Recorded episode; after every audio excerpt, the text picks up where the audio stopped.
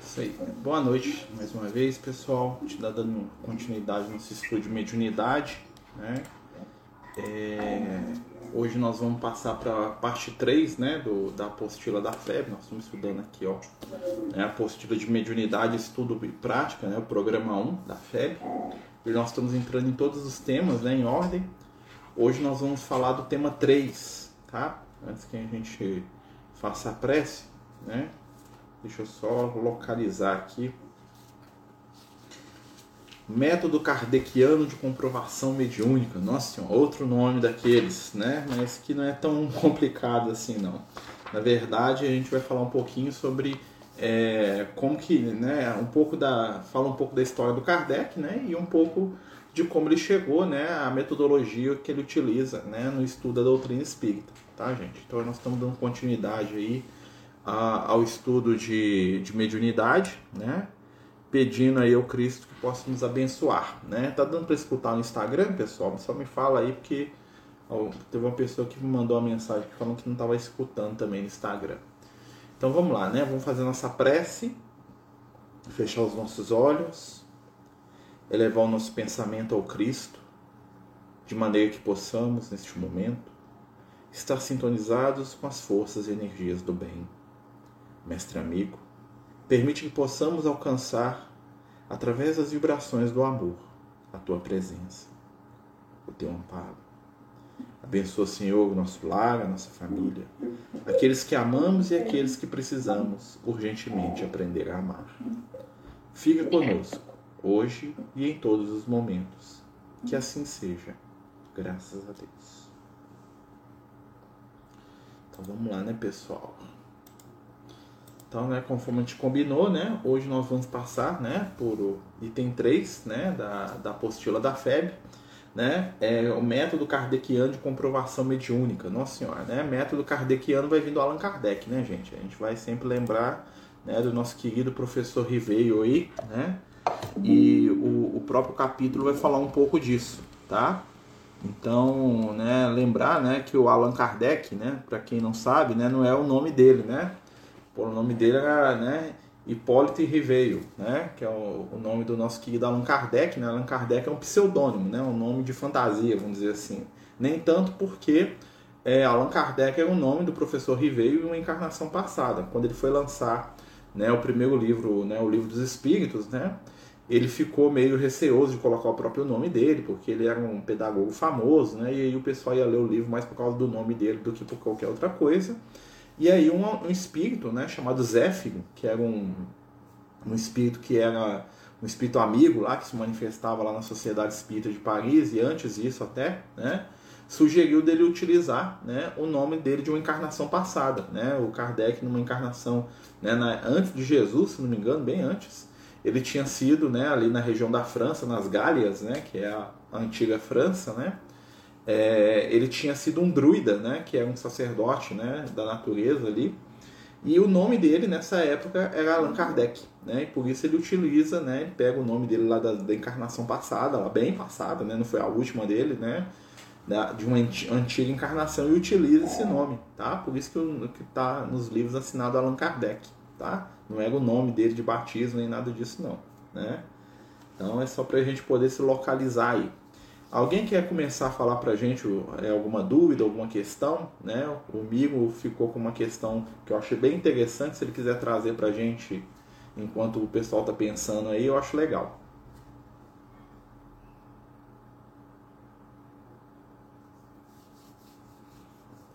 Os outros podem trazer também, tá, gente? Enquanto um não fala, o outro pode falar, né?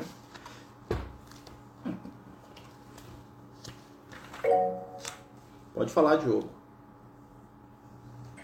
Oi, pessoal, boa noite. É, eu queria. É, uma das coisas que eu, é, me chamou a atenção quando eu estava lendo é na parte final, quando ele comenta a, a, assim, a força que teve a, as descobertas né, e o método é, do, sob a ótica moral, a construção, o desdobramento moral da história, que né, cai na moral cristã como a gente já conhece. E eu acho assim muito interessante porque, por exemplo, eu acompanho uns canais e pesquisadores e tal, por exemplo, de EQM, né? Experiência de quase morte, né? Ou aqueles que investigam casos é, comprovados de reencarnação. E é muito, assim, engraçado, entre aspas, digamos assim, muito diferente, porque é, muitas vezes você vê realmente, olha, comprovamos aqui vários casos de EQM, realmente a pessoa viu o que estava acontecendo e tal, várias coisas. E o desdobramento moral disso? E a construção? E, daí? E o que, que vem depois? Nada. Não tem, não tem nada assim sendo construído para sintetizar essas experiências. Do mesmo lado, no, no campo da reencarnação, não. Realmente, essa pessoa, a reencarnação daquela, tem muito documento, muita história, muita assim, a comprovação é quase absoluta. E daí? Não tem o e daí, entendeu? Nesse caso do, do, do, texto, achei muito interessante que foi o, o e daí foi tudo, né? Foi, foi o, o, o grande desdobramento. Né? Então, achei legal fazer essa comparação com o que a gente está vendo hoje, que não está tendo desdobramento, né? Muito, muito engraçado, assim, isso tá esquisito, né, eu acho, mas, enfim, valeu. Então, isso que você está falando é, é, um dilema que tem dentro do espiritismo, né? dentro da questão espiritual desde o início. Por quê? De, logo de início, né, o Kardec percebeu que existia dois tipos de público para é, o fenômeno espírita, né, a comunicação dos espíritos, vamos dizer assim. Né, o primeiro grupo, que é o maior, que são os curiosos, né, que querem ver fenômeno, né, ou seja, são pessoas que querem é, que prove para ela que existe vida depois da morte e depois disso, né, como se fosse um show, um espetáculo, uma coisa assim, vão voltar para casa, né? Que foi o que dominou principalmente a Europa, né? A Inglaterra e os Estados Unidos na época dele, né? Então na época do Kardec era muito comum médiums saírem para fazer show, turnê, né? dando passividade para espíritos, né, é, respondendo curiosidades do momento, né, é, perguntando espíritos famosos do passado, né, pretensos espíritos, né, é... e aí o que que acontece? As pessoas iam lá para ver um espetáculo, né, eu trem curioso depois volto para minha casa, né, e o Kardec, quando ele busca né, a, a, questão da doutrina, ele pega o fundo moral da doutrina, ele está pensando no quê? O que isso aqui pode me ajudar a ser uma pessoa melhor? Né? Então, o, aí que entra a questão da religião e da filosofia na doutrina espírita. Né? O contato mediúnico, na época do Kardec e depois dele também, sempre existiu. A gente vai ver muitos médiums, né? principalmente médiums americanos, ingleses, que trabalham muito essa questão do contato, né? mas é sempre um contato, vamos dizer assim, destituído de, de fundo moral, né? Ou seja, o Espírito tá aqui, ele falou para te dizer que ele tem um recado, e o recado que você deixou lá em cima do móvel lá, uma carta que você não leu, vai lá e lê a carta. Beleza. E aí depois disso, acabou, continua sua vida aí e tal. Né? O foco do Kardec não era esse. O foco do Kardec, né, e dos espíritos que o assessoravam, vamos dizer assim, né, e dos espíritos que orientaram a doutrina espírita, era algo mais profundo né? Então é uma né, que você vê lá quando os espíritos começam o trabalho dele aqui no Brasil, né, principalmente o Emmanuel e outras entidades, né? O objetivo de Jesus para a doutrina espírita é a revivência do cristianismo primitivo, ou seja, reviver aquela vibração de amor da, né, do evangelho lá, da, que mudava a vida das pessoas. Né? E esse tipo de situação não encontrou muito público na Europa. Né? Até porque o, europeu, o norte-americano, é muito materialista. Né? O norte-americano, até a expressão religiosa deles é materialista, né? Porque a religião deles só fala de coisa material, só fala de dinheiro, de sucesso, de riqueza, né? de vitória na matéria, né? Então eles, a religiosidade deles é materialista, né? Então assim, então lá realmente essas ideias do Kardec não frutificaram nem na Europa, né? Porque na França também você vê que a doutrina espírita praticamente nem existe na França, né? Existe lá alguma coisa muito reduzida, né? Existe algum esforço lá de alguns brasileiros para poder reviver, mas mesmo assim é muito incipiente, muito menor do que aqui, né? Então é uma questão mesmo de que os espíritos falam de maturidade espiritual, né? Que muitas vezes nos falta enquanto humanidade. É, o Miro está perguntando aqui, eu vou ler aqui. É, e depois vou ler o da Betinha aqui, que ela está aqui no Instagram.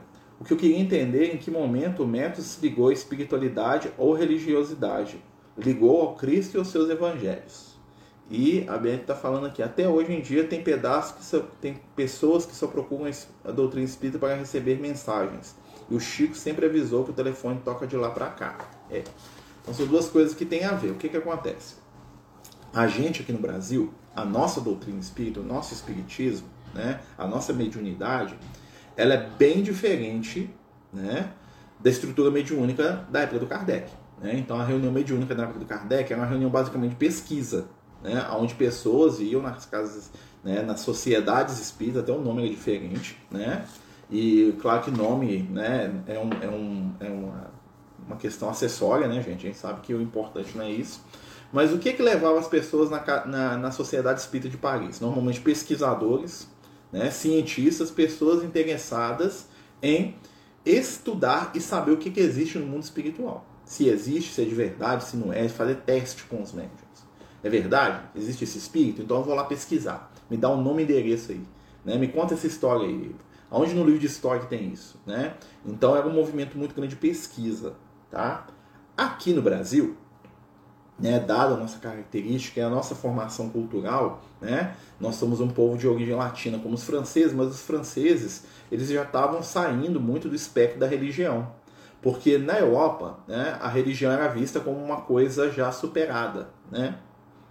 Quando eu, quando eu falo religião, gente, não é acreditar em Deus, em Jesus, não. Estou falando religião com ritual, com dogma, com missa, com igreja, com lento, com senta, levanta, carregar é, imagem, é, abençoar, todos aqueles rituais. Aquilo que o pessoal né, não tinha mais paciência na Europa do Kardec. Tá? Ainda existia, né, claro, mas assim, o pessoal que procurava o Kardec procurava outra coisa, um outro tipo de espiritualidade. Mas o que, que acontece? O próprio Kardec, ele tinha, né, na sua formação, é, ele tinha é, na sua formação uma, uma, uma ideia né, de que a gente deveria pegar o Evangelho. E o Evangelho não é religiosidade. A religiosidade foi construída em cima. Né? Jesus é um pretexto para uma religião, vamos dizer assim.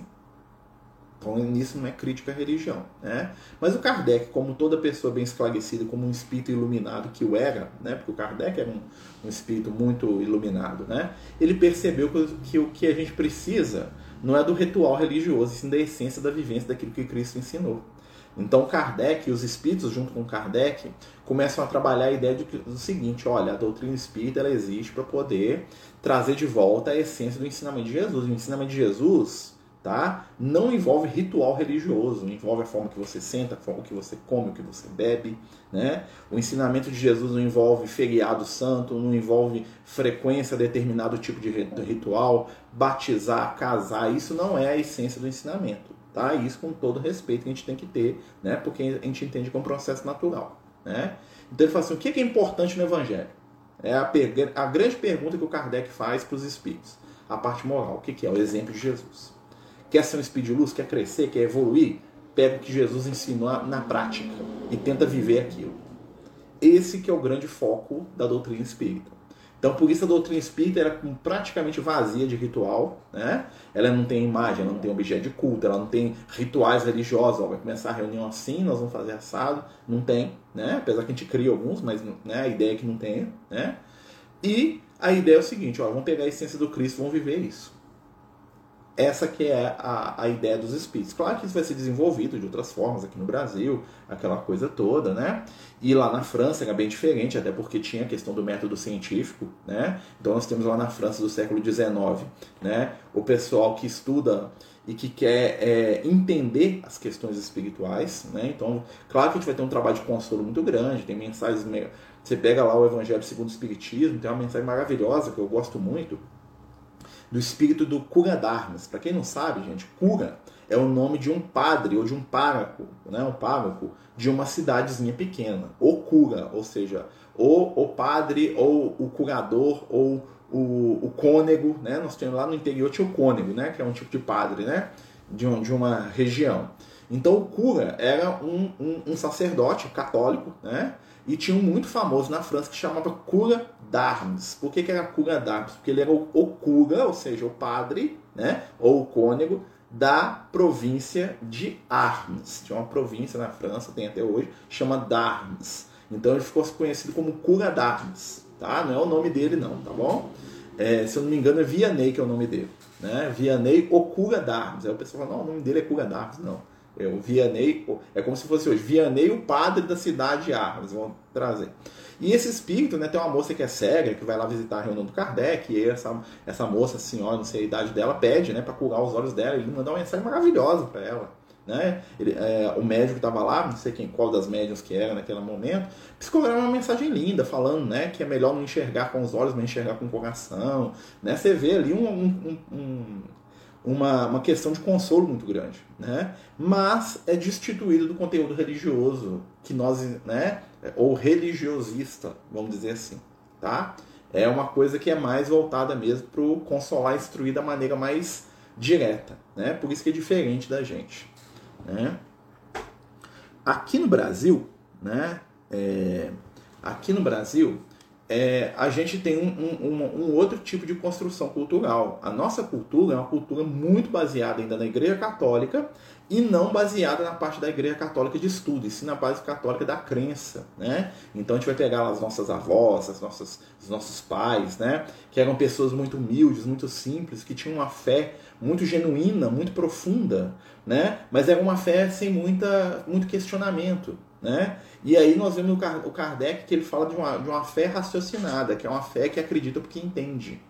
E isso entra muitas vezes em contraponto, né? Ou seja, é diferente né, da nossa construção aqui americana, né, brasileira, aqui do, da América do Sul, aqui da América Latina, né, no campo religioso. Por isso que a doutrina espírita aqui no Brasil ela tem conteúdos um pouco diferentes em algum aspecto do que lá na, na, na França do Kardec. Né? Não sei se isso está dando para ajudar a gente a entender. Né? Porque assim, a doutrina espírita lá na, na, França, né, se você fosse na casa espírita lá, se você fosse lá na, na Sociedade Espírita de Paris, você ia, receber, você ia receber como se você estivesse chegando numa escola. Né? Não num templo religioso, apesar que tinha oração, tinha né, aquela coisa toda, mas não tinha um conteúdo religiosista igual nós temos aqui. Né? Você chega na casa espírita, tem uma prece para começar, tem um atendimento fraterno, tem um trabalho de passe. Né? Isso é uma coisa que foi aparecendo aos poucos no movimento espírita né? e que é fruto de um sincretismo. Ou seja, o que é um sincretismo? É a gente pegar conteúdos que a gente já tem dentro da nossa, da nossa história religiosa né? E juntar. Foi o que aconteceu, por exemplo, com o cristianismo, com uma série de, de, de fatores espirituais aí. Né? Alguém quer falar mais alguma coisa, gente? Então vamos abrir uma porta aqui, senão o gato vai terminar de arrancar ali, né? Entra, gato. Entra aí,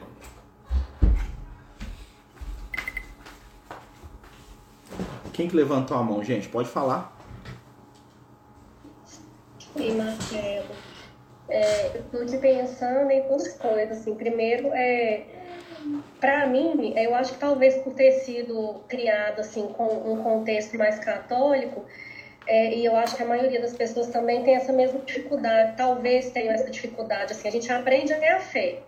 Né? E aí depois, hoje, assim, depois de tantos anos, é que eu tô aprendendo a buscar o que tem de sentido, o que tem de razão, né? É, e eu acho isso bem complicado, sabe? Então, esses textos, assim, eu preciso ler mais de uma vez para tentar entender bastante. É, e também porque, é, eu não sei se é porque a minha intuição é mais aguçada, eu, é muito mais fácil para mim sentir, porque faz muito sentido para mim. Eu não preciso de nenhuma explicação racional para saber que as coisas existem, né? Que eu sinto. Mas o que eu, eu queria falar do texto, que assim, mostra pra gente que a intuição do Kardec, ela sempre esteve por trás. Então a mediunidade sempre esteve, né? Ele trouxe para a gente essa razão, essa documentação, essa explicação. É, para que, que o médium serve, como que é a relação do espírito, do espírito, né, do guia e com o médium, os tipos de mediunidade, ele catalogou isso tudo, mas por trás desse trabalho dele todo, a intuição dele estava sempre ali latente, né, e eu, eu não tinha pensado por esse lado. Toda vez que eu pensava no Kardec, eu pensava só na parte mesmo de raciocínio. É legal você falar isso, eu vou ler aqui o seu, viu, Betinho? É legal você falar isso porque, assim, o Kardec, ele era, um, vamos dizer assim, um crente, no sentido de acreditar, né? Ele, é, ele tinha um certo ceticismo, como né, a formação dele é uma formação muito científica, né? Então, você tinha que ver para crer. Ele tinha que, não é nem ver, ele tinha que entender para crer. Né? Mas se a gente pegar a formação do Kardec, né, fala até um pouco aqui no capítulo, o Kardec, o que, que ele era? Ele era filho de família católica que foi educado dentro de uma instituição protestante. Ou seja, evangelho na vida do Kardec sempre teve muito presente. Né? O que o Kardec questionava, que era o questionamento geral da época, né? era as questões da igreja, vamos dizer assim, que eram ilógicas. Né? Tipo assim, por que eu vou para o inferno porque eu não, eu, eu não fui batizado? Qual é a lógica disso? Por que, que Deus manda alguns para o céu e outros para o inferno? Né? As questões era nesse nível que eram os questionamentos do Kardec. Não a existência de Jesus, o amor, né? essa parte não. Mas sim as questões religiosas. Por que, que só a religião que salva? Por que, que se eu sou, sou evangélico, né? eu aprendi lá na, na, que só a minha igreja que me salva, o resto vai todo mundo para o inferno. Né? Que, que Deus é pouco eficiente é esse que cria lá um caminho de salvação tão difícil que você tem que pertencer a uma entre 2.350 mil de, denominações diferentes, né? De um, um, uma ponta de uma ponta de uma ponta de uma ponta, ou seja, você tem que ser cristão no meio de um monte de religião, né? E dentro dessa cristianismo ainda tem que ter uma, uma, uma igreja específica, senão você vai para o inferno. Né? Porque você tem que acreditar de um determinado jeito, igual um determinado grupo, né? E a salvação é só para eles, o resto tudo né, vai queimar, né? Então, assim, eles tinham muito esse questionamento, e muito mais do que com a igreja evangélica, com a igreja católica. Né? Por que, que o Papa é infalível? Né? Por que, que o Papa que ele escrever a vontade de Deus na Terra? De onde que ele tirou esse poder? Então eles eram muito questionadores nesse sentido. Né? Que era um processo natural que estava acontecendo na época do Kardec. A gente, né? A gente experimentou isso em um outro nível. Né?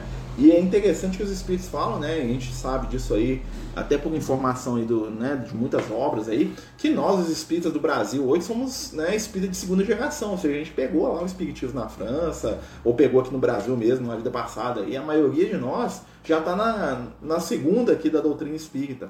Mesmo assim, nós ainda temos muito conteúdo religioso dentro da gente. E isso não é ruim, isso faz parte da nossa história.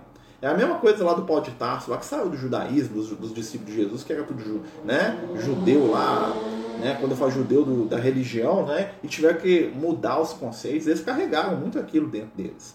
Né? A Betinha está perguntando aqui quando foi introduzido o ritual do passo na casa espírita, porque na Europa era difundido o magnetismo. Olha, não tem uma.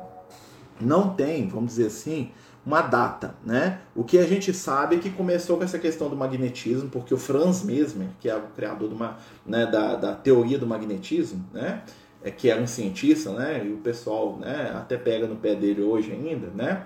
Quando ele vai trabalhar essa ideia de magnetismo, né? Não é o magnetismo da, da, da eletricidade, tá, gente? O magnetismo é o mesmo nome para uma coisa diferente.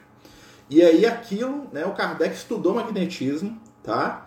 E o, depois ele começou a é, e a, aquilo começou, algumas pessoas que estavam na doutrina espírita começaram a estudar, né? E aí juntou o magnetismo, né? E o pessoal foi puxando de informação, de coisa, com o quê? Com a imposição de mão de Jesus, com a bênção do padre, né? Então foi meio que um processo que foi juntando informações ali e isso consolidou muito aqui no Brasil.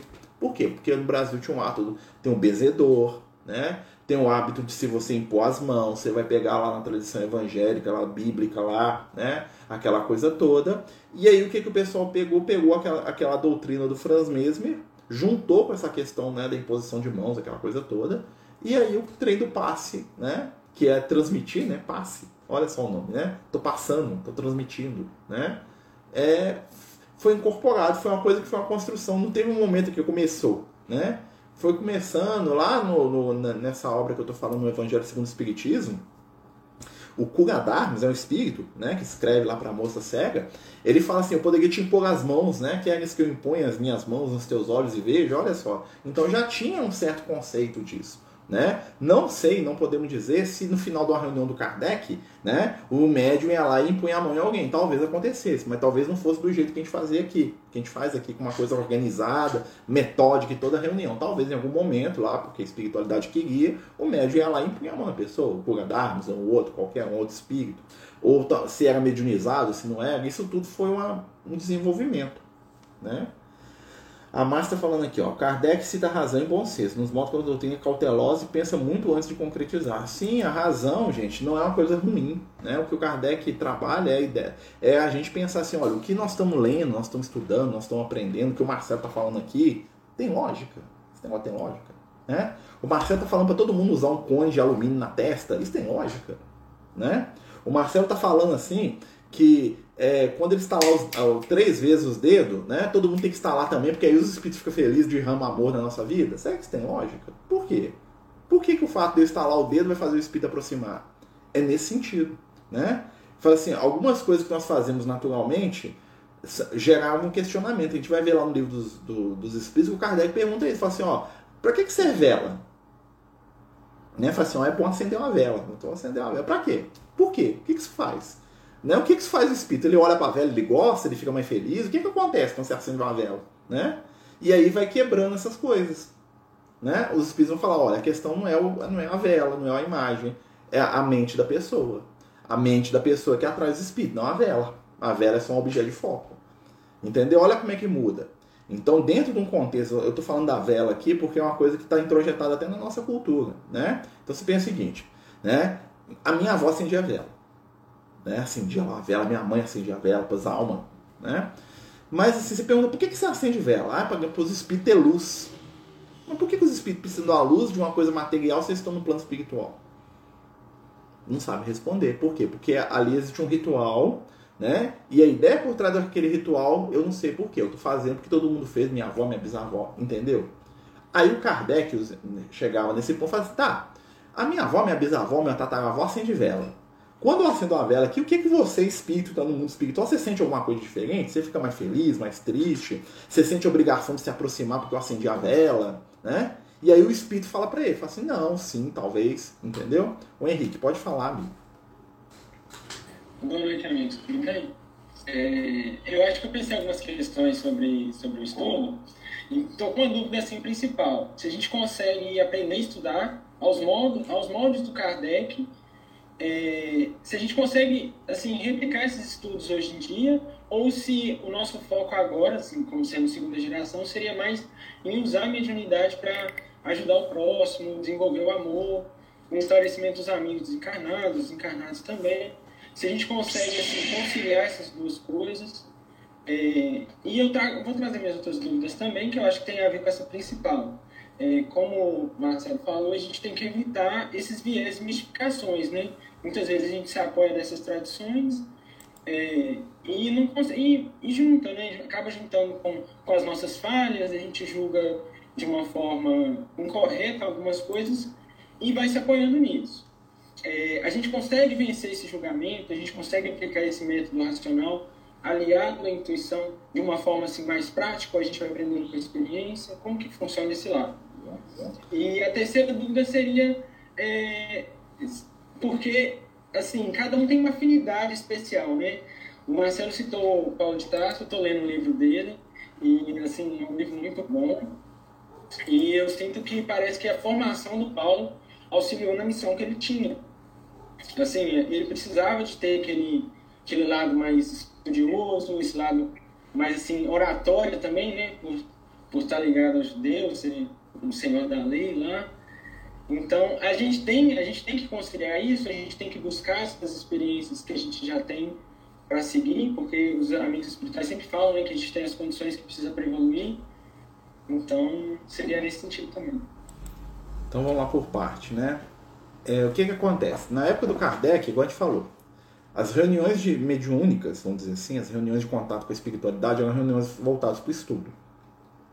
Hoje, né, as nossas reuniões né? As reuniões mediúnicas hoje são o quê? Pronto-socorro espiritual. O que é o pronto-socorro espiritual? Você recebe os espíritos necessitados para ajudar eles. Por que, que hoje tem menos estudo do que na época do Kardec? Porque os espíritos mudaram? Não. Porque nós, enquanto médiums, não temos hábito de estudo. Né? O que atrai os espíritos desencarnados é o grupo mediúnico. Então, se eu tiver um grupo mediúnico onde todo mundo está estudando muito, querendo aprender, né, lendo, discutindo, desenvolvendo, você pode ter certeza que isso vai atrair entidades que vão estar ali dispostas a, a estudar. Né? Então, como os nossos grupos né, em material humano são mais simples, a gente tem feito trabalhos que são mais pronto-socorro, que é atender quem precisa, consolar, ajudar, vão pegar, apagar incêndio, né? Fulano de tal está sendo obsidiado né? Fulano de tal chegou no plano espiritual, está perdido. Então a gente está fazendo trabalho de esclarecimento, de consolo. Que é ruim? Não. É aquilo que dentro do nosso conteúdo. né, não avança muito no campo do estudo exatamente porque faltam hoje pessoas interessadas em estudar. Né? Então você pegava lá o grupo do Kardec, né, era um monte de homem barbudo, né, né, é, que ficava o dia inteiro lendo. Né? É outra cultura. O Kardec era um, um, um, um, intelectual, né? A doutrina espírita, o pessoal falava que era a doutrina de intelectual, de gente que ficava com um livro debaixo do braço o dia inteiro. Era o Camilo Flammarion, que era astrônomo, era o outro lá, o Gustavo Geiler, lá, que era filósofo, filósofo, linguista, era outro lá, tipo o Gabriel Delane, né? Que era cientista, né? Então, assim, você vê gente lá que ganhou o prêmio Nobel, né? Então, assim, é, olha, olha o, o escopo do, do, do, desse grupo. Você pensa assim, olha, imagina a França pós Revolução Francesa, né, explodindo no iluminismo, no positivismo, que é a, que é a, a forma científica do Kardec, né, ou seja, o positivismo, aquele de avaliar, de pensar, buscar, né, acreditar sempre nas melhores hipóteses, porque tudo vai dar certo. Isso é uma forma de científica, né? E aí você pega esse público e joga a doutrina espírita em cima deles. Eles vão deitar e rolar vai produzir muito conteúdo de conhecimento, mas pouco conteúdo, às vezes, no campo do sentir. Nós, aqui no Brasil, né, por nos faltar até condição é, de escolaridade, né, nós não somos um povo acostumado a ler. A doutrina espírita é a doutrina do livro, Emmanuel fala isso. Né? Então, você, para você desenvolver na doutrina espírita, tem um monte de livro, tem que ler muito, gostar de ler, de conversar, de perguntar, tem que ser curioso. Né? E a gente às vezes não tem tempo, não tem cultura, ou às vezes a gente não sabe nem estudar ou ler, né? Então isso impacta. Né? Quem são os médiums do Kardec? Era essa, essa, esse grupo científico. Né? Quem são os médiums hoje? Qual é a nossa cara hoje, mediunica, mediunicamente? Né? Até a década de 90, 80, né? até hoje, né? são mães de família, são senhoras, né? muitas das quais eram até semi-analfabetas, que trabalhavam ostensivamente ali no cuidado da família e depois iam lá quase que escondidas dos maridos para participar de reunião mediúnica. É um outro escopo. Né? E assim, é, a gente pode fazer diferente? Pode, é só a gente querer. Né? Mas a nossa realidade aqui, nesse momento, é essa. Dá para mudar? Quer dizer que tem que ser assim? Claro que não. Né? Eu vou ler umas perguntas aqui que eu acho que tem a ver com o que você está falando, vai ajudar aqui a gente. Olha só. Os espíritos reconhecem os rituais? Né? A pessoa está perguntando. Olha, os espíritos que são afinizados com eles? Sim. Os espíritos superiores, não. Porque para os espíritos superiores o que importa é o pensamento. Né? Então o que importa é o móvel das minhas ações, ou seja, a intenção. Né? Então, quanto mais o espírito se evolui, menos ele liga para ritual. Não importa se o cara está na igreja evangélica, na igreja católica, no templo budista, na, na no templo shintoísmo, na, na, na, mesquita ou no meio da rua. O que importa para os espíritos é, a, é, o conteúdo íntimo daquele ser. Não importa se ele é padre, se ele é pastor, se ele é ateu, se ele é doutor da lei, se ele é judeu, se ele é, é grão sacerdote lá da fraternidade laranja, importa o que ele sente. Então, quanto mais o espírito evolui, menos acessório ele se interessa. Os espíritos não têm rótulo religioso, né? porque Jesus é muito maior do que o cristianismo. Jesus não é só a igreja católica, Jesus não é só a igreja evangélica, Jesus não é só a doutrina espírita. Jesus é o guia e modelo da humanidade. Então ele é muito maior do que qualquer conceito religioso que reduza ele. Né? Quando eu falo que Jesus está só lá na casa espírita, eu estou tendo um conceito espiritual reducionista. Quando eu falo que a espiritualidade só atende lá na casa espírita que eu ajudo, é mentira, porque a espiritualidade está em todos os lugares onde se faça o bem. Seja a casa espírita, Francis de Assis, onde Marcelo congrega, né? Muitos aqui, né? seja lá no terreiro de Umbanda, seja lá na, na, igreja evangélica, só Jesus salva, seja lá na igreja católica, lá Nossa Senhora do, do Pingo d'Água, seja lá na mesquita, lá, né, Alá, Abidu, a Hassan, seja lá no templo Shinto, seja lá na, na, no templo hindu, lá onde se venera Vishnu, no Ganesha, quem, não importa, entendeu? Aí nós vamos começar a, a tirar o acessório, né? Mas é, é, faz parte do movimento aqui, ó. O Mil está falando aqui, ó. Para mim, como católico, sempre tive dificuldade em acreditar em céu e inferno, são os conselhos da igreja, né? Sempre me questionei se valia a pena correr uma vida inteira lá botando se estavam destinadas somente duas hipóteses, três, com purgatório. Sempre acreditei em algo mais que o, na, além da morte. É o que o Kardec fazia. Falei, bem, não tem lógica, me explica esse negócio aí, como é que Deus manda alguém para o inferno? Né? Quanto aos dogmas, a homilia deveria explicar o evangelho como é feito o espiritismo, não aproveitar a homilia para trazer questões de pena e condenação, mas aí é da visão religiosa de cada grupo, né? Então, assim. Então, é, e ele fala que o mesmo acontece com os evangélicos. o. É, cadê o Henrique? O Henrique.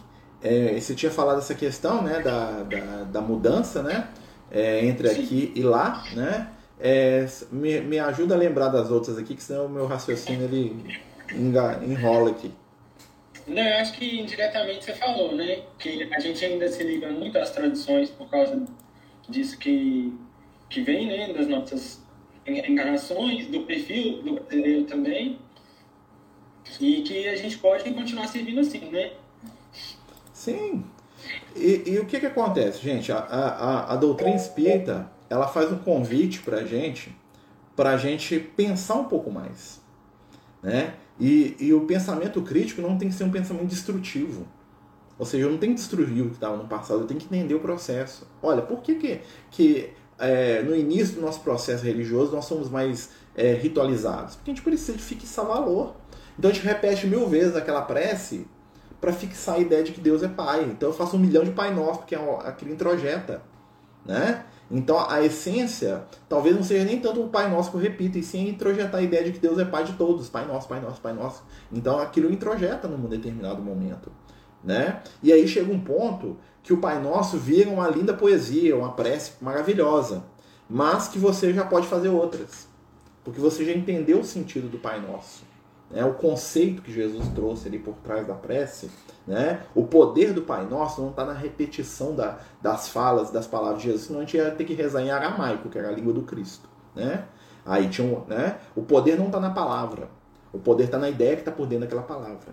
Os conceitos que Jesus coloca dentro do Pai Nosso, quando a gente repete aquelas preces, né, aquilo introjeta. A questão de perdoar como nós somos perdoados. Olha como é que Jesus joga né? Porque Jesus sabia que a gente ia repetir o que ele falou em, a, a, a de infinito, né? Porque a gente venera ele, né? Então a gente vai repetir. Então o que, que ele fez? Ele jogou um monte de conceitos espirituais profundos, tá? Dentro de uma coisa que ele sabia que ia se tornar um foco de repetição, né? E esses conceitos são que lateralmente introjetados dentro da gente. Pode falar, Diogo. Bom, Marcelo, eu queria somar um ponto, é, porque você em várias respostas falou uma coisa muito interessante, muito importante, que é que é a comparação da nossa época com aquela época, né, lá em, no século XIX, na França. E de como lá as pessoas eram mais, é, o foco era mais estudo, as pessoas eram talvez mais intelectualizadas tal. Aí eu lembrei de uma, uma palestra, de um estudo, que aquele, aquele pesquisador, o Paulo Henrique de Figueiredo, tem feito na FEAL, né? Sobre esse, esse resgate histórico do movimento ali. E tem muito a ver com o que você falou, que explica bem. É, naquele momento, naquelas duas ou, ou, três décadas antes de 1857, o que havia começado nas universidades francesas e, e espalhou para as escolas francesas era a ciência filosófica. Começou com Mendelssohn lá em 1800 e pouquinho, aí depois teve vários poetas, como Paul Janet, que teve até livros aqui no Brasil do Paul Janet também, no final do século, né? E eles tinham já o, a, o cunho filosófico, de, de, pensar o ser humano como, olha, o ser humano não é um corpo, não é sensorial, isso aqui não é pavloviano, não é o estímulo que cria inteligência, a inteligência precede a matéria, mas, ele, mas nas universidades, nas escolas, eles estavam só no campo filosófico, pensando, pensando, raciocinando só.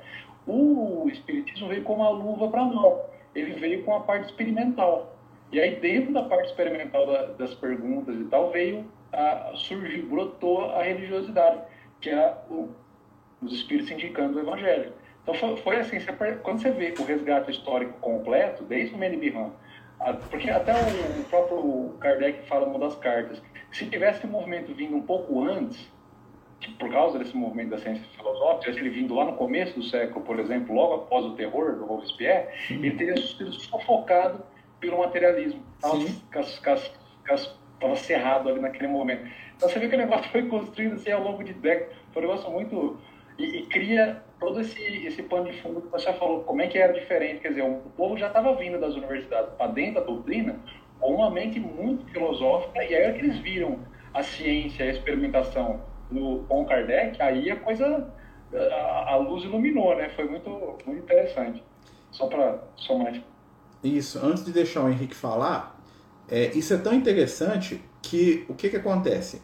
A, a encarnação do Joana d'Arc na França, que liberta a França da influência da Inglaterra, né? Para quem não sabe, a Inglaterra estava quase dominando a França. E o que que acontece? É, a espiritualidade coloca a Joana d'Arc lá, para quem não sabe é o Judas Iscariotes, é o Leon Denis que trabalha essa ideia. É, o Judas reencarna lá na França, e o que que acontece? A liderança é, da Joana d'Arc impede que a Inglaterra domine a França. Por quê? Porque se a Inglaterra dominasse a França, o padrão psicológico do inglês né, era muito diferente do padrão psicológico do francês. E aí não teria abertura para poder ter vários dos conceitos que a doutrina espírita trouxeram com Kardec. Por quê? Existiu o espiritismo e existe na Inglaterra, né? mas o espiritismo da Inglaterra é basicamente o quê?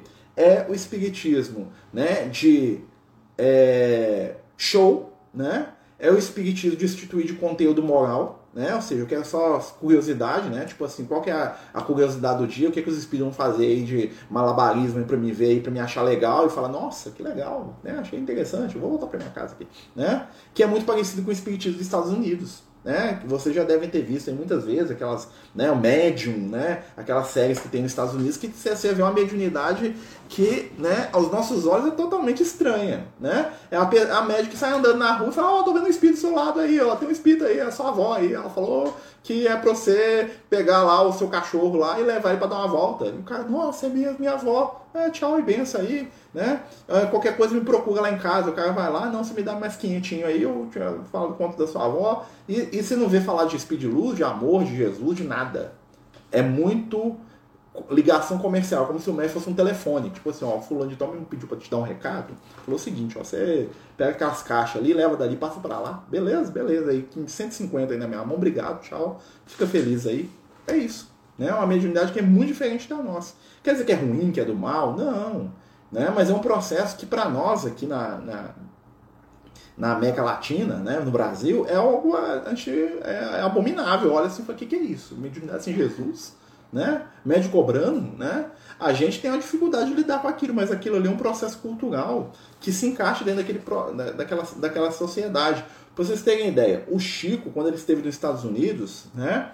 Ele não deu muito certo lá não, por quê? Porque a pregação do Emmanuel, dos espíritos e tal, não bate com a intimidade dos americanos. Eles não querem saber de caridade, amar o próximo, no sentido assim de, ah, eu vou cuidar dos outros, vou abandonar minha vida material aqui, vou dar tudo que eu tenho para os pobres. Isso aí para eles não toca não. Isso aí pra eles é loucura, né? Eles acham que eles têm que ficar rico primeiro e depois eles vão ajudar com a sobra do que eles têm, se, se quiser, né? Cada um por si. Olha só, é são conceitos diferentes que formam culturas.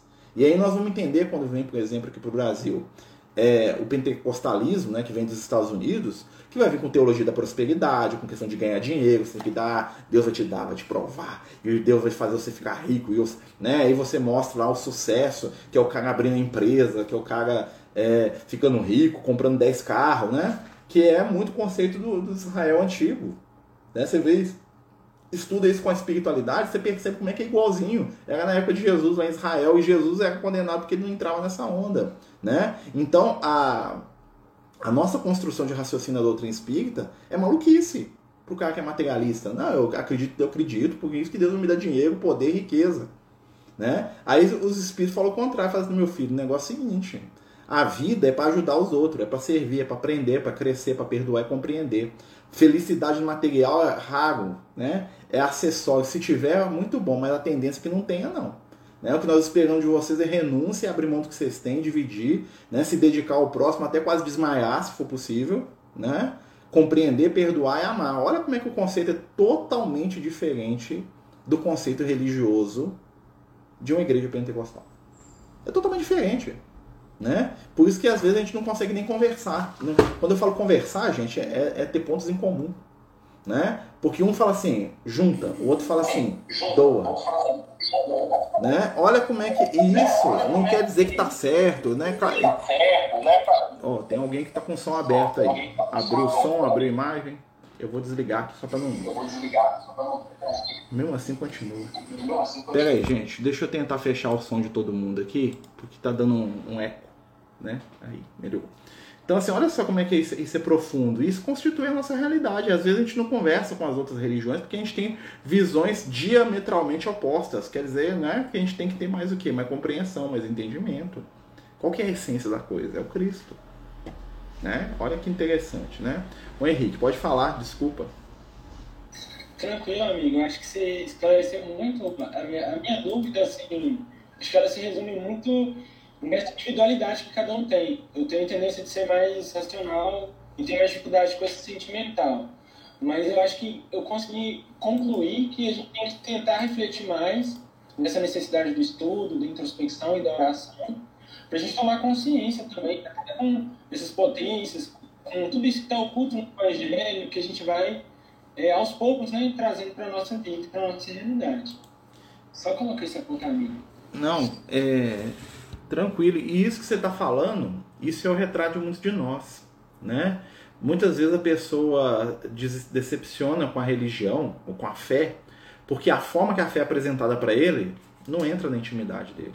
Né? Eu tinha uma companheira nossa na casa espírita, que eu gosto muito, né? que estudou mediunidade comigo e tal, que ela falava para mim que ela morria de saudade né, da igreja católica, porque ela precisava de rezar, de ajoelhar, de, de sentir lá o ambiente da igreja, ela precisava da missa, do entrar na fila para tomar a hóstia, de cantar na hora lá e levantar. Ela tinha aquilo introjetado, ela acreditava na doutrina espírita, ela acreditava na reencarnação, mas ela se sentia realizada espiritualmente dentro da missa. Olha que interessante. Ela está errada? Não, ela não está errada ela está vivenciando uma experiência que é muito particular. Como tem gente, por exemplo, que é, é mais adepta da Umbanda. Por quê? Porque tem uma raiz na intimidade espiritual daquela pessoa que está ligada à cultura africana. História espiritual ali, né? Com aquela manifestação cultural e religiosa. Como tem gente que tem vontade de estar na igreja. Né? Eu, eu tinha uma outra amiga nossa lá na casa espírita que falava que ela, que ela, ela amava a doutrina espírita né? no sentido do conceito, mas que ela amava a igreja evangélica, que ela sentia saudade da igreja, sentia saudade do pastor falando, da pregação, do jeito, da estrutura religiosa da igreja evangélica. Né? Que ela acreditava na doutrina espírita, né? que ela tinha dificuldade com algumas ideias da igreja evangélica, principalmente essa questão do materialismo, né? que é muito trabalhado, né? a prosperidade, dinheiro, riqueza, tem que dar, né? que é uma questão deles. Né? Nós estamos estudando isso aqui do ponto de vista para a gente poder entender. Né? E o que que acontece? É, ela sentia falta. Tanto é que ela voltou para a igreja evangélica. Ela deixou a doutrina espírita e voltou para a igreja evangélica. Todos os conselhos da doutrina espírita na intimidade. Tá errado? Não. Nós não podemos. É... A cultura africana foi uma grande influenciadora do espiritismo brasileiro? De certa maneira, sim e não, né? Porque a, o que que acontece? Nós temos as religiões de matriz africana que são muito fortes culturalmente. Né? Até porque a, a, religião de matriz africana foi a primeira a fazer o sincretismo. Eles perceberam né, que, que misturando conceitos com personalidades da igreja, eles iam poder professar a fé deles da maneira como eles trabalham. Mas a gente vai ver que na religião, por exemplo, no candomblé, né, é, existem muitos conceitos espirituais, como a incorporação, né, a influência dos espíritos, apesar que os orixás não são entendidos como espíritos, igual a gente entende na doutrina espírita, tá? Os orixás do candomblé, eles estão mais para os deuses da antiguidade, né, do que para espírito, tá? No sentido assim do entendimento pessoal. Então, né, então o que que acontece? Se você pegasse um grego da, da Grécia antiga, pegar o Lucas lá, né, porque ele estava encarnado lá na Grécia, né, antes dele conhecer o evangelho, né? né, diga-se de passagem, e perguntasse para ele o que é Zeus, Poseidon, Hades, ele falasse, são os deuses, existem, são seres que governam o mundo. Né? Pro pessoal do candomblé, os orixás são esses mesmos, são, são divindades, eles são politeístas, ou seja, acreditam em vários deuses. E esses deuses se comunicam, tá? De determinada forma, muito parecida com a mediunidade que a gente entende na doutrina espírita, apesar que pra gente tudo é mediunidade, né? A gente interpreta aquilo de uma outra forma, né? Mas tem um conteúdo espiritual muito interessante. Mas se você analisar, é muito mais parecido com a religião grega, com a religião é, é, egípcia, né? Claro que tem né, as suas contextualizações ali de metáfora, de símbolos, né? Que são adaptadas para aquele tipo de cultura. Mas é, é, em essência é o meu raciocínio. Vários deuses poderosos, né? Que te influenciam, alguns gostam dos outros não, né? Olha só que interessante. Né? Nós temos a Umbanda, né? que é o caminho do meio. O que, que acontece? A Umbanda ela pega a doutrina espírita pega o conceito das religiões de matriz africana e junta, né, numa produção de um conteúdo muito próprio, muito particular deles, que atende muito né, a necessidade de contato com a espiritualidade, mas também de ritualismo, porque eles são muito ritualizados. Né? Isso é ruim? Não, isso é uma construção que vai ajudar aquelas pessoas né, a se localizarem culturalmente. Né? né? Então, às vezes, uma pessoa dar um banho chegar na casa espírita é sem sal. Chega lá, não tem, não tem atabaque, não tem tambor, não tem isso, não tem, não tem, é, não tem a reza, não tem lá o ajoelhar no pé lá do, do espírito lá e pedir bênção, não tem. Sente falta. Isso é ruim? Não. Como também não é ruim, né? O espírita é, que já foge dessas questões todas. Apesar que tem muita casa espírita que é totalmente catolizada, ou totalmente da Umbanda. Você vê em casa espírita tá cheia de imagem, né? E aí você olha se você é espírita mais, mais conservador, você fala assim, hum, hum, hum, né? E, mas é, é, um processo, gente. Não existe nada puro, né? O que aí que entra a questão do Kardec. Rodamos aqui tudo para entrar na questão do Kardec. O Kardec ele tem a grande sacada que não é sacada, né? É a influência espiritual, né? Fala para o que importa é a essência. A grande vitória do Kardec no entendimento e que nos ajuda hoje enquanto médios que importa é a essência. O que que faz o Marcelo lá na casa espírita? O que que faz o Marcelo no terreiro de Umbanda? O que que faz o Marcelo no, na igreja? O que que faz o Marcelo lá na, na missa? O que que faz o Marcelo? É porque o Marcelo quer vantagem para ele e quer que Deus esmague o inimigo dele? Ou porque o Marcelo busca ser uma pessoa melhor e fazer o bem? É isso que conta no final. Entendeu? A grande pegada do Kardec, quando ele fala da razão, né? Ele vai questionar, fala assim, por que, que tem que, que. Por que, que o padre joga aquele negócio ou fica lá jogando água na gente? Por quê? Quer entender? Me explica isso, Pedro. Né?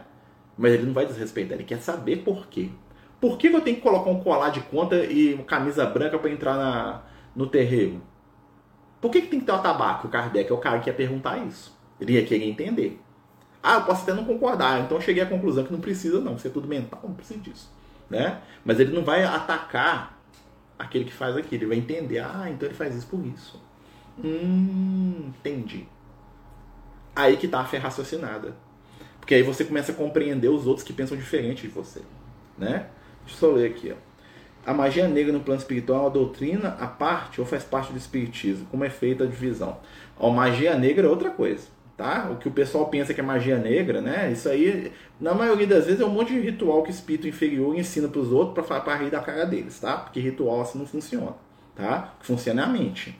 Então, se eu penso mal da pessoa, eu me associo a espíritos desencarnados que pensam o mesmo, eu posso né, atacar a pessoa. Mas se a pessoa estiver nas ondas do bem, do amor, da luz, da caridade, isso não vai atingir. Aqueles rituais todos que eles fazem, tá? Isso é igual o cara rezar na igreja. Igual o cara acender vela. Qual que é o poder da vela? A vela tem um poder mágico se você acender ela? Não. O que tem poder é a fé da pessoa que acredita naquilo. Então, se eu, se eu acreditar que eu amarrar uma corrente no meu pescoço, né, e pular, plantar bananeira, vai atrair os espíritos para poder fazer maldade, e eu fizer isso com fé, acreditando, a minha mente vai atrair. Não o ritual que eu estou fazendo. Aquilo ali, os espíritos mesmo foram pro Kardec. A maioria desses rituais que esses pessoal ensina, eles fazem isso com o intuito de rir da cara das pessoas que estão fazendo. Os espíritos trevosos fazem isso. Ah, faz lá, desenha um pentagrama no chão, coloca umas velas vermelhas, sacrifica um bode, mata uma pessoa, isso aí tudo. Tá? Claro que tem as implicações, né? Que faz o cara cometer crime, essa coisa toda, né? né? Mas na verdade, isso aí, e, e não ter isso aí, para os espíritos é a mesma coisa. Tá? Isso para os espíritos é a mesma coisa. O que faz é a mente da pessoa. A mente da pessoa, vendo esses símbolos, esses rituais, o que, é que ela entra? Num parafuso. Vão concordar, né? E aí ela pode ser facilmente manipulada por entidades inferiores. Tá? Então não é o, essa questão de magia, essas coisas, é tudo mental. Tudo está dentro da nossa mente. É o que nós pensamos que atrai. Não é o que nós fazemos lá de fora. Tem gente que não acredita em Deus, que não acredita em Jesus, que é mais cristão que eu. Já falei, né? Os espíritos, o Liel vem falando comigo, ó, meu filho, tem gente que não acredita nem em Deus, nem em vida depois da morte, nem em doutrina espírita, nem em Jesus. Acho que Jesus é um idiota, tá? Eu não acho não, tá, gente? O Jesus pra mim é o máximo, tá? É, mas tem gente que acha que Jesus não vale nada e é mais cristão do que eu, porque vive o que Jesus pregava. O negócio não é ajoelhar no pé de Jesus, o negócio é viver o que, que ele ensinou. Entendeu? Então, assim, não importa se eu faço o ritual de magia negra, eu tô no candomblé, isso, isso, é, isso aí é circo para os espíritos desencarnados. Né? O que importa é a minha conduta enquanto ser humano. Que é aí que eu, onde o bicho pega. Porque eu posso estar aqui lindo, maravilhoso, aqui todo iluminado para vocês, né? Olha como o Marcelo sabe tudo. Mas por dentro eu posso ser um crápula. Né? Eu posso ser um, traí um mentiroso, um arrogante, um agressivo, eu posso sair o cara que desliga aqui, vai bater na minha mulher, vai bater nos meus filhos, vai roubar dos outros. O que que vale? Vale nada, né? Porque o que vale é o que está dentro da minha intimidade. Vocês estão entendendo? Né?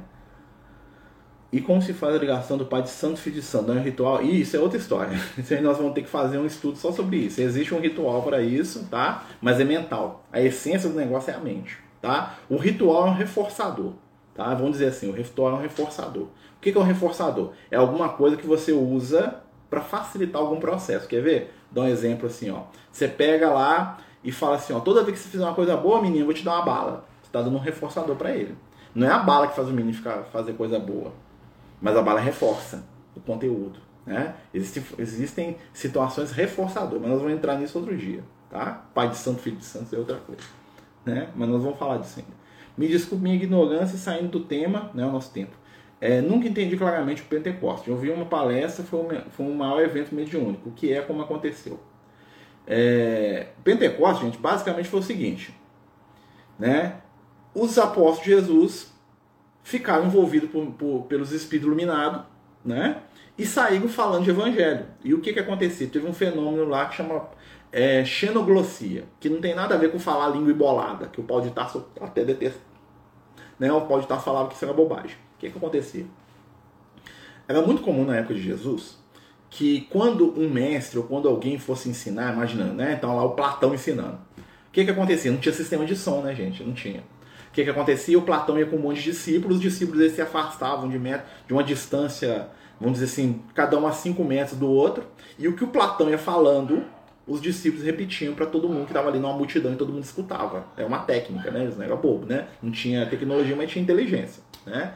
Jesus fazia muito isso, ou seja, ele, ele ia pregar os discípulos afastavam dele, ficavam né, no meio da multidão, e o que ele falava, os discípulos iam repetindo, as pessoas iam fazendo a transmissão né, da, da, da fala do Cristo. Né? Tanto é que os espíritos falam que quem estava muito sintonizado com Jesus nem precisava disso, escutava lá na mente dele que Jesus falava, a pessoa que tivesse sintonizado. Né? O que, que foi o Pentecostes? Foi um momento que os discípulos entraram numa sintonia com a espiritualidade superior pela volta de Jesus, Jesus tinha materializado ali, né?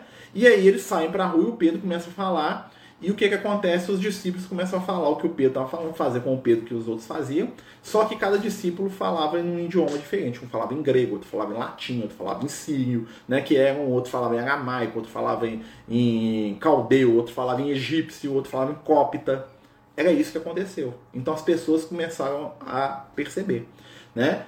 Hoje, né, quando você conta aquela história, o que, que acontece? O pessoal o Espírito Santo de Deus de desceu. O que é o Espírito Santo, gente? O Espírito Santo nada mais é do que a espiritualidade superior. Tá? Não é um ser, não é um pedaço de Deus que saiu e veio. Né? É a espiritualidade. Ou seja, os, os discípulos ficaram intuídos. Tanto é que Jesus fala isso para eles: ó, quando vocês estiverem no lugar, preocupa não. Né? O que vocês vão falar, o que vocês vão dizer, deixa fluir que, que vai ser dito. Vocês vão sentir. O que, que é? Jesus está ensinando eles a confiar na intuição. Né? Jesus fala assim: ó, quando o bicho pegar, nós vamos te intuir, nós vamos ajudar vocês no que vocês vão falar. Preocupa não.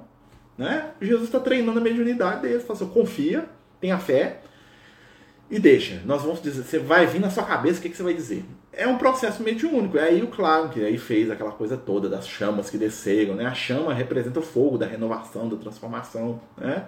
Então, basicamente é isso. Foi um fenômeno mediúnico ali, onde eles ficaram envolvidos pela espiritualidade. Eles estavam muito confiantes, porque Jesus tinha voltado da morte, né? Você imagina, né? Jesus apareceu, brotou lá na frente depois, né? Você, nossa, isso existe. Sua, sua confiança, sua fé, ela vai lá no né, lá no topo, lá, lá o nível de fé lá em cima, né? E aí eles conseguiram ser instrumento da espiritualidade ali, saíram curando as pessoas, falando de evangelho, abraçando todo mundo. Não, Jesus existe, Jesus voltou. Negócio de morte, aí tem esse problema mais não. Né? Então foi um momento de euforia espiritual do grupo. Né? Basicamente foi isso. Né? Que continuou, isso aconteceu várias vezes, não foi só naquele momento ali. Né? Aquelas pessoas que fazem rituais chamam de obrigação de santo, que é isso, nunca entendi. É, a gente tem que fazer um Ô, Alexandre, nós temos que fazer um estudo só sobre isso, tá? Mas eu posso falar para você que é tudo mental, tá tudo na mente das pessoas. O ritual é um reforçador, tanto para o espírito desencarnado quanto para o espírito encarnado, tá? Eu vou contar uma história aqui, nós estamos passando o tema, eu vou contar uma história aqui para vocês entenderem como é que é o, o, o reforçador e como é que é a razão, né? Quando eu era menino, né, eu ficava muito impressionado né? Eu já tinha mediunidade, eu sou clarividente, né? então eu vejo os espíritos, né? Que quando a minha mãe ou a minha avó fazia prece, né? normalmente tinha um negócio do pessoal da roça, que era o tal de fazer acender vela para as almas. Já ouviu falar disso? O que é acender vela para as almas? Minha mãe e minha avó falavam o seguinte, ó. Quando a gente sai de casa, a gente acende uma vela para as almas, porque as almas vêm vigiar a sua casa. Né? E falava, ó, eu vou acender uma vela para as almas, que quando eu saio, quando eu vou na missa, vou em algum lugar, vou viajar, né? Eu lembro da minha mãe acender, minha avó acendendo, as almas vêm vigiar a minha casa. Beleza? Tá. E aí, né? Eu lembro que uma vez eu estava na casa da minha avó, e ela estava na roça, né? E ela fez isso lá na casa dela. E eu já, já vi os espíritos, né? Menino. E aí o que, que aconteceu? Na hora que eu vi assim, eu vi um monte de entidade chegando perto da casa, umas cinco ou seis entidades encarnadas. Mas esse negócio funciona. Acender vela para as almas, funciona. Né? E eu fiquei com aquilo, falei assim, eu já estava lendo os livros espíritas, né? Hora que eu já era criança, eu já estava lendo lá o livro dos espíritos, né? eu fiquei encafifado, falei, que negócio é esse? O Kardec fala que não funciona, eu tô vendo, né? Tá acontecendo, né? Aí, né, né, no momento lá de estudo com o Lucas, eu perguntei para o Lucas, me explica o um negócio aqui, né? Imagina, o menino pergunta para o Lucas, ô Lucas, me explica isso aqui. Acendi a vela para as almas. A minha avó acendeu vela para as almas, as almas veio. O Kardec fala aqui no livro, aqui, nós estamos estudando aqui, o livro dos Espíritos, aqui, ó, que isso não acontece, que isso não existe, que isso é bobagem. O que, que aconteceu? Aí o Lucas falou assim: olha, pensa bem. Você passa a sua vida inteira encarnado, tá? Reforçando a seguinte ideia: se você acender uma vela, as almas vêm. Se você acender uma vela, as almas vêm. Se você acender uma vela, as almas vêm. Aí imagina, tá? A sua avó desencarna. Sua avó minha avó, a minha, né? Desencarna. Chega lá no plano espiritual, ela tá vagando pelo plano físico ali, né? Aí ela tá passando na rua, ela vê alguém acendendo uma vela. Qual que vai ser a, avó? O que, que a sua avó vai querer fazer? Ela vai lá. Por quê? Porque ela, ela reforçou na mente dela a encarnação inteira que quando alguém acende vela, as almas vão. Agora ela é uma alma. Então ela se sente atraída por aquilo, porque ela se doutrinou em torno daquilo. Então as pessoas, os espíritos que iam lá nada mais são do que pessoas que criaram essa ideia, vibraram em torno daquilo às vezes uma encarnação inteira, e que quando se viram no mundo espiritual e veem uma vela, se sentem obrigadas a ir, por quê? Porque elas acreditam, acendeu vela, as almas vêm, eu sou uma alma, eu tenho que ir. Tem alguém obrigando, tem alguém levando, tem alguém fazendo, tem alguém acontecendo? Não. Mas aquilo é uma criação mental, tá? E aí ele fala assim, nossa, quer dizer que minha avó desencarnar, ela vai acender vela para as almas? Se alguém acender vela, ela vai, se ela tiver... Ele falou assim, com certeza. Se a sua avó desencarnar hoje, com a crença que ela tem, e ela vê ou tiver oportunidade, né? Às vezes ela vai para uma colônia, algum lugar que ela não vai estar no plano físico, né? Mas se ela vê aquilo, imagina, ela chega lá hoje, no mundo espiritual, e vê alguém, a, a neta, ou sobrinha, sei lá quem acendendo vela para as almas, ou o vizinho dela, ela vai se sentir compelida a ir lá. Mesmo que seja só para ir. Fala, o que, que eu vou fazer aqui? Porque eles não vão fazer nada, né? Os espíritos encarnados, né? Olha só como é que funciona. Então, funciona? Funciona. Mas funciona por causa da vela? Não, não funciona por causa da vela. Né? Pode ser que o pessoal ache que não é acender vela, é fazer um picolé. Né? Então, numa determinada cultura, né? se você colocar uma pedra de gelo na porta, os espíritos vêm. Né? Na cultura nórdica, é colocar uma estátua. Você fazer uma estátua de pedra, né? e aí os espíritos da estátua de pedra tinham que vir. Né? Então, se você fosse um espírito encarnado lá, você ia, você ia porque fizeram uma estátua de pedra, tem que ir para lá. Vocês estão entendendo como é que é o processo? Então, essa questão aí, né, das obrigações disso tudo, isso está introjetado na mente da pessoa. Isso tem um poder que a pessoa mesmo criou para aquilo. A, a minha crença se traduz na minha realidade, na forma que eu entendo a vida, que eu percebo as coisas. Né? Então, nós estamos aqui falando do método de estudo Kardec. Né? Olha quanta coisa nós estudamos aqui, né, gente? Então, nós vamos deixar salvo o estudo aqui, né? Lembrando a todos aí né, o nosso comprometimento aí da, de dar seguimento. Semana que vem nós vamos continuar. Né? Lembrando sempre, né, pessoal, que o, qualquer dúvida, mesmo que não esteja dentro do, do, do arcabouço do estudo do dia, né? A gente vai falar, vai tentar entrar. Claro que, por exemplo, um assunto muito complexo, que às vezes demora um estudo inteiro, né? A gente vai passar um pouco, né? Nós vamos fazer um estudo só sobre mediunidade nas outras religiões, né? A gente vai fazer em breve aí, se Deus quiser e permitir, tá? E a gente vai entrar um pouco nisso, né? Mas na verdade, quando o Kardec falava então que é tudo pensamento, os espíritos falavam para ele que tudo pensamento, os espíritos estavam errados. O que às vezes acontece é que a gente não entende o processo, né? Então, é, os pensamentos, né, a nossa crença nos limita. Tá? Então o espírito que acredita vai para o inferno, ele passa a vida inteira acreditando que se ele roubar da igreja ele vai para o inferno, ele vai para uma região do umbral lá que ele cria com a mente dele, porque ele acredita. E é difícil para tirar ele daquilo né? Porque conforme nos diz o Emmanuel, para a gente terminar aqui o nosso estudo, vivemos em espírito onde projetamos o nosso pensamento. né? Então, mas nós vamos entrar nisso mais, viu, Alexandre? É que a gente, eu só peguei aqui para a gente poder ter uma ideia de como é que funciona esse processo, né? Para quem acredita é muito real, né?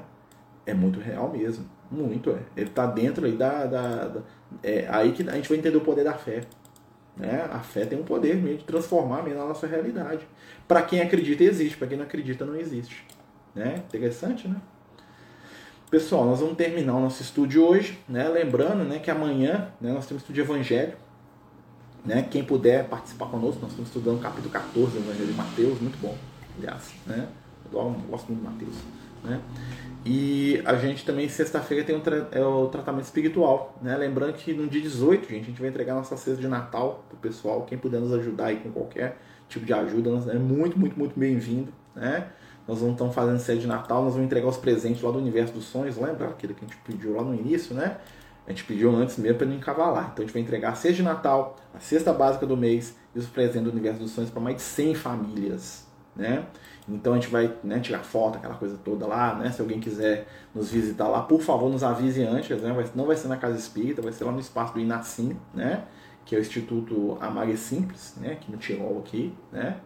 Mas a gente né, pede aos companheiros aí que quiserem né, é, participar, entender, ou saber, ou, né, que entrem em contato, que nós temos grande, né, é, aliás, enorme prazer né, de permitir aí de, a participação de quem quer que seja, né, quem queira participar com a gente. Né, é uma grande oportunidade aí de amor e luz, viu, meus amigos? Então, nós vamos fazer a nossa prece final, pedindo ao Cristo que neste momento possa nos envolver com seu amor, com a sua luz que possamos estar sintonizados com o bem, lembrar que somos instrumentos da melhora, da cura, da elevação. Abençoa, Senhor, o nosso desejo de ser melhor. Ajuda-nos a compreender, a respeitar todos aqueles que pensam diferente de nós. Que possamos crescer e nos elevar rumo a Ti. Fica conosco, Senhor, hoje e em todos os momentos da vida. Que assim seja, graças a Deus. Então, meus amigos, muito boa noite a todos, né? A gatinha tá até dormindo aqui do lado aqui, ó. Quem tá no Instagram não vê não, né? Mas eu vou virar aqui, ó. Tem um gato aqui, ó. Gato dormiu com o outro gato dormindo do outro lado. Né? Escondeu. Né? É, boa noite a todos, gente. Até amanhã, 8 horas, com o nosso estudo de evangelho, né? Deus, né? O livro já está quase pronto, né? Até sexta-feira o livro está pronto, né? Nós vamos falar do livro, aí, fazer um estudo só sobre o livro aí, né? Nós vamos, né? O livro está quase chegando, né? Sexta-feira, se me falar que sexta-feira ele já está né, já tá pronto para ser mandado, tá bom? Deus abençoe a todos. Fiquemos com Deus, viu, meus amigos? Os Amigos do Caminho apresentam sua primeira obra literária, Versos do Caminho, uma compilação das mensagens do nosso amigo espiritual Lucas, à venda pelo WhatsApp 31 98827 3218. Toda a renda será destinada para o projeto Neurodiversos.